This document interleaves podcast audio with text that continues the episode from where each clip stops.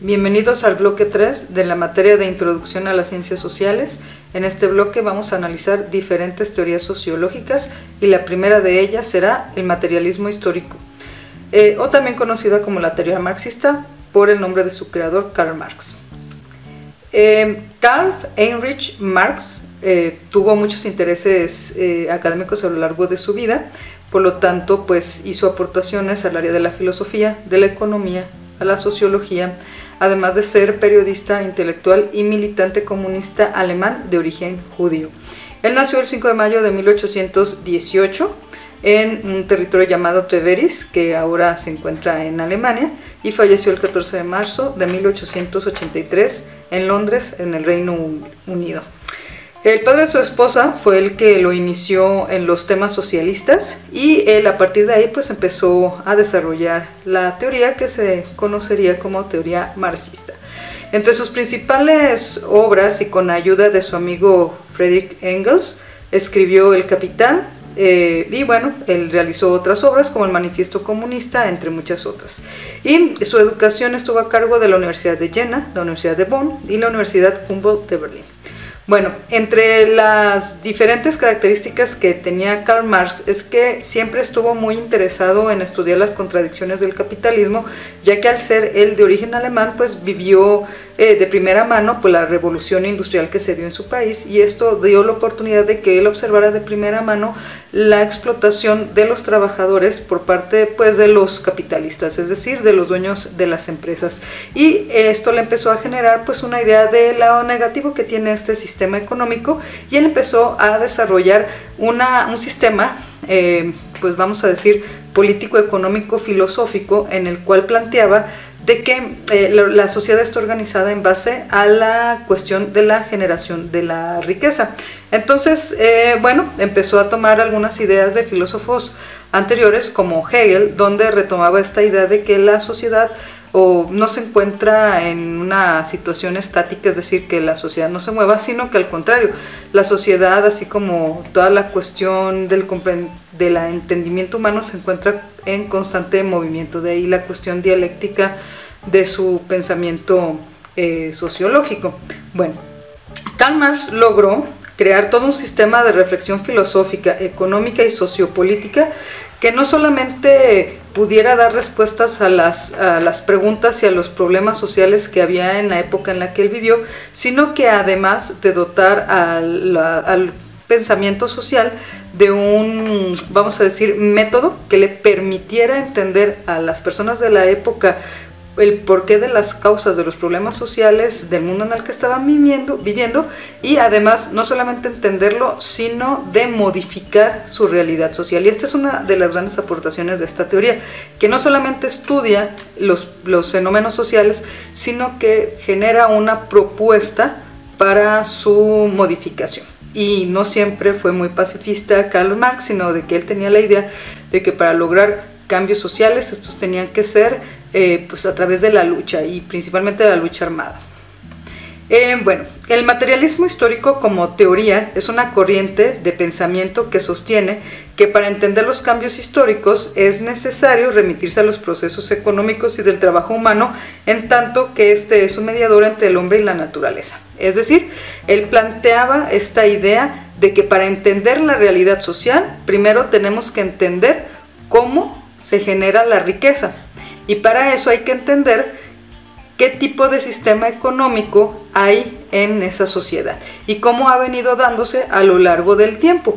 Es decir, que si nosotros queremos entender a la sociedad del presente, nos tenemos que echar un clavado en el pasado para ver cómo eh, se ha organizado y qué resultados esto le ha traído a esa sociedad para que sea lo que es en este momento. Es decir, es como una persona. Una persona es lo que es en este momento con sus características y sus formas de pensar, no por este momento, sino por todo lo que ha vivido en el pasado. Y él eso lo entendía como parte de la realidad social, es decir, una sociedad es lo que es en este momento gracias a todo lo que ha ocurrido históricamente en su pasado.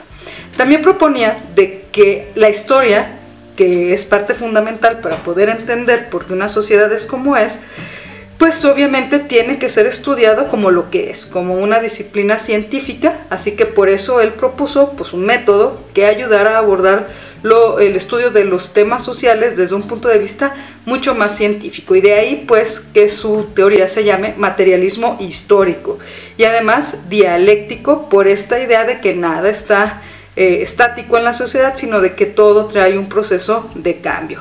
De ahí desarrolló esta misma idea de que como la sociedad constantemente se va transformando, la realidad actual también se puede transformar. Muy bien, entonces, él planteaba que la sociedad ha ido cambiando por uno de sus principales conceptos de su teoría, que es la lucha de clases. La lucha de clases es esta lucha entre dos grupos sociales. Por un lado, los burgueses, él denominó así a los dueños de las cosas que se necesitan para generar riqueza. Estas cosas reciben el nombre de medio de producción. ¿Qué genera riqueza? Pues ser el dueño de la tierra, ser el dueño del dinero o capital, ser el dueño de la maquinaria, ser el dueño de las herramientas. Eso es ser un burgués que es dueño de los medios de producción. Gracias a que es dueño de los medios de producción, puede generar riqueza pero no la puede generar por sí mismo, necesita la ayuda de otras personas. Estas personas las va a denominar Carlos Marx proletariado. El proletariado son aquellos trabajadores que no son los dueños de los medios de producción, son trabajadores que van a emplear su conocimiento o su fuerza física para trabajar para el burgués. Y el burgués les va a pagar les va a pagar un salario por sus horas de trabajo, por su habilidad, etc. Y entonces Marx plantea que ha habido históricamente una lucha entre los dueños de los medios de producción y entre el proletariado. A lo largo de la historia han tenido diferentes nombres. Por ejemplo, el emperador y los esclavos, el rey y los siervos, y en la época en la que vivió Marx, pues eran los burgueses, en este sistema capitalista del siglo XIX, y el proletariado. Entonces, otros de los conceptos más importantes del materialismo histórico o marxismo es lo que Marx denominó la superestructura y la base económica. Son dos conceptos muy importantes ya que ayudan a la organización de la sociedad. ¿Cómo? Bueno, la superestructura va a trabajar en conjunto de la infraestructura o base económica. En forma muy sencilla de entender, la superestructura tiene que ver con toda la parte ideológica de la sociedad, es decir, por qué piensa la sociedad en determinadas cosas.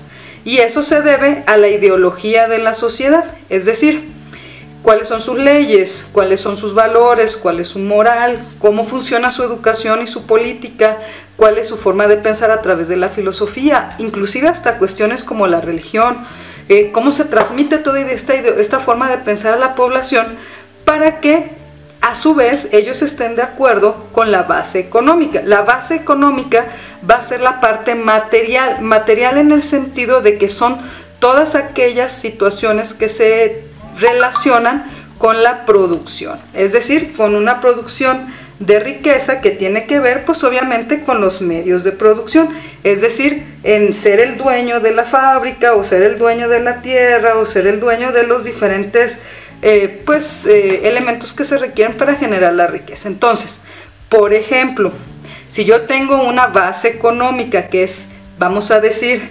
esclavista, donde el dueño del medio de producción, que es la tierra, es el emperador, por ejemplo, entonces el emperador, eh, si estuviéramos hablando, por ejemplo, de una sociedad como la egipcia, entonces, pues este, este faraón, este rey, pues ni siquiera es totalmente humano, es por ejemplo un semidios o un dios encarnado. Eso quiere decir que las demás personas no son igual que él y eso le da un derecho a explotar a otro grupo de personas denominados esclavos. Esclavos que no son personas, sino más bien instrumentos de trabajo para enriquecer al faraón y a las personas eh, allegadas a él. Entonces no va a ser lo mismo un faraón a un esclavo, pero en, este, eh, en esta base económica o en esta forma de organización económica, pues se vale. ¿Sale? Muy bien, bueno, entonces Eh, va a haber diferentes ideas eh, importantes en esta teoría. Ya hablamos algunas de ellas, como lo que es el proletariado, la burguesía, la lucha de clases, los medios de producción. Vamos a hablar acerca de, bueno, vamos a retomar más bien lo de la lucha de clases. Carlos Marx planteaba que la sociedad está dividida en diferentes clases sociales. La principal, las principales son la burguesía y el proletariado. Y plantea de que estas dos clases sociales siempre han estado en lucha. Por eso la denominó lucha de clases. En estos momentos o en esos momentos se denominaba proletariado y burguesía y en otros momentos históricos pues tenían otros nombres, pero es básicamente lo mismo que ya hablábamos hace unos minutos. Un burgués que es el dueño de los medios de producción y un proletario eh, que tiene que trabajar. Si lo manejáramos en nombres actuales, pues podría ser el, por ejemplo, el industrial, dueño de una fábrica, o puede ser el gran comerciante, dueño de almacenes o de muchos negocios y muchas tiendas. Y el proletariado sería entonces pues todos los empleados y trabajadores. Entonces en, palabras actuales serían esos. Son todos los empleados y trabajadores y los dueños de los negocios, de las empresas, de las fábricas. Eh, unos, en este caso los burgueses, pues son los dueños del dinero, del capital y demás y tienen muchos privilegios que pues les da el hecho de tener los recursos económicos. Y yo no los quieren soltar, son, son suyos y de alguna manera siguen queriendo mantener esos privilegios. Por el otro lado tenemos al proletariado que pues son trabajadores que no ven mejorar su situación de vida y por lo tanto se ven eh, sometidos a las condiciones del mercado de trabajo, eh, teniendo que aceptar salarios bajos porque el sistema económico no les da la oportunidad de mejorar su situación. Bueno, Marx hacía una crítica muy severa al capitalismo ya que decía que permitía que los ricos acumularan más riqueza y que los trabajadores se vieran empobrecidos y sometidos a las condiciones de explotación de los burgueses. También planteaba de que no había oportunidades para que los proletarios dejaran de ser proletarios y los burgueses pudieran seguir acumulando más riqueza. Eh, por otro lado, vamos a tener que eh, el los burgueses lograron controlar ya no solamente la parte económica, sino también el poder, es decir, o se organizaron de tal manera que pudieran llegar a ser el gobierno. Así que generaban a través de la, del, poder político, eh, es decir, a través de uno de los elementos de la superestructura, pues lograban que el proletariado aceptara las condiciones del mercado laboral, las, las cuestiones del empleo y demás. Así que esta clase dominante pues controla la superestructura y esto le permite someter al proletariado. Y es con esa situación Marx no estaba de acuerdo y consideraba que el gobierno es un instrumento de opresión. Además, también metía en este costal de problemas a la religión y decía que una religión era una forma de distracción y de control de masas. Es decir, eh, hay una frase muy mm, famosa de Marx que es que la religión es el opio del pueblo. Eh, es decir, la religión va a generar una especie de adormecimiento, entre comillas, del pensamiento crítico de la población para que acepte las condiciones en las cuales está viviendo, a través pues del temor y a través de la culpa que la religión se encarga de inducir entre la población. Y que además, otro elemento que genera que la población de trabajadora se someta a las condiciones que les establece el, la burguesía es a través de la familia. La familia lo que va a hacer es reproducir la clase social. Es decir, si tú eres burgués, se te van a generar las condiciones para que sigas siendo burgués. Y si tú eres proletario, pues tu familia te va a generar las condiciones para que sigas siendo proletario. Es decir, eh, si tu papá, por ejemplo, es obrero, pues va a buscar meterte en, el, en la fábrica para que tú también seas obrero de allí, porque porque se facilita la clase social en la que está, es el área que conoce, y entonces va a generar una reproducción de clase social. Esto es totalmente inconsciente y está generado pues por las condiciones sociales. Entonces, eh, Marx decía de que para romper con la reproducción social que genera, en este caso, por ejemplo, el sistema capitalista, pues los obreros y los campesinos tienen que unirse como clase social eh, explotada para eh, poder tomar el poder a través de la violencia y generar una, dictadura, una cosa que él denominó la dictadura del proletariado. Es decir, los cambios se hacen de poquito en poquito hasta que se juntan mucho y logras un cambio, o se logran a través de la lucha armada de manera rápida para lograr el cambio social, tomando en cuenta que los burgueses tienen privilegios de los que no quieren eh, verse privados y van a hacer todo lo posible por lograr que el proletariado no llegue a la situación de burgués. Es esa frase que dice, entre menos burros, más olotes, es decir, entre menos burgueses, más riqueza para los que sí son burgueses.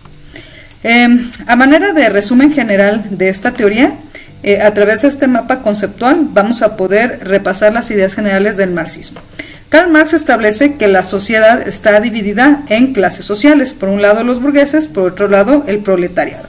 La burguesía va a poseer la propiedad de los medios de producción y se hizo de estos medios de producción a través de un proceso conocido como la acumulación originaria de capital, es decir, que en algún momento de la historia, que fue arbitrario y fue violento, se hizo de los medios de producción. En su momento, pues es de la tierra.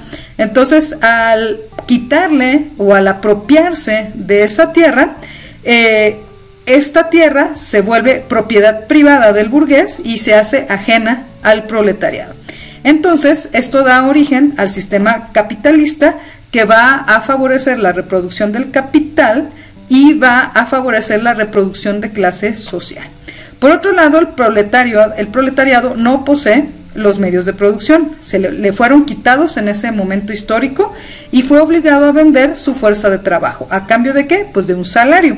Este salario, pues, eh, es la capacidad de compra que tiene el el proletariado, el trabajador. Es decir, si yo tengo un salario que apenas me permite satisfacer mis necesidades básicas, pues yo siempre voy a andar buscando no perder mi trabajo y aceptar todas esas condiciones, porque si no, voy a perder mi capacidad de satisfacer mis necesidades básicas a través de mi trabajo que me brinda un salario. Bueno. El trabajador es el que realmente genera la riqueza con su trabajo, pero no le es permitido acceder a una cosa denominada plusvalía. La plusvalía es el valor agregado de su trabajo, es decir, a él si trabajara, por ejemplo, este, este proletario en una fábrica de teléfonos celulares, pues a él le van a pagar por su jornada de trabajo. ¿Sí? Y le van a, por ejemplo, a decir que si llega temprano le van a dar bonos de puntualidad y que si trabaja mucho y es muy productivo le van a dar un bono de productividad, pero a él le van a pagar su, su salario, ¿sí? Por sus ocho horas de trabajo. Pero, por ejemplo, esos celulares, vamos a decir que está él construyendo iPhones, ¿sí? De la generación más actualizada. Y la venta de, esos iPhones pues, al dueño de la fábrica le está representando una enorme ganancia. Vamos a decir de que cada iPhone, por ejemplo, puede venderlos en 20 o 30 mil pesos. Entonces, pues un, un, trabajador no va a ganar eso al mes. Le van a pagar pues lo que esté establecido en su contrato para esa temporada de tiempo. Entonces, el que se lleva la ganancia, pues, o sea, la plusvalía, pues es el burgués, el dueño de la fábrica, quien a su vez, pues no le va a pagar ni tan ni tanto ni tan poquito al trabajador para que no deje de ser trabajador y no siga teniendo ese miedo de perder su trabajo. Entonces, bueno, la eh, otras ideas básicas ya para, para dar por concluido el marxismo es que los medios de producción van a generar la lucha de clases, o sea, unos porque los tienen y otros porque no los tienen.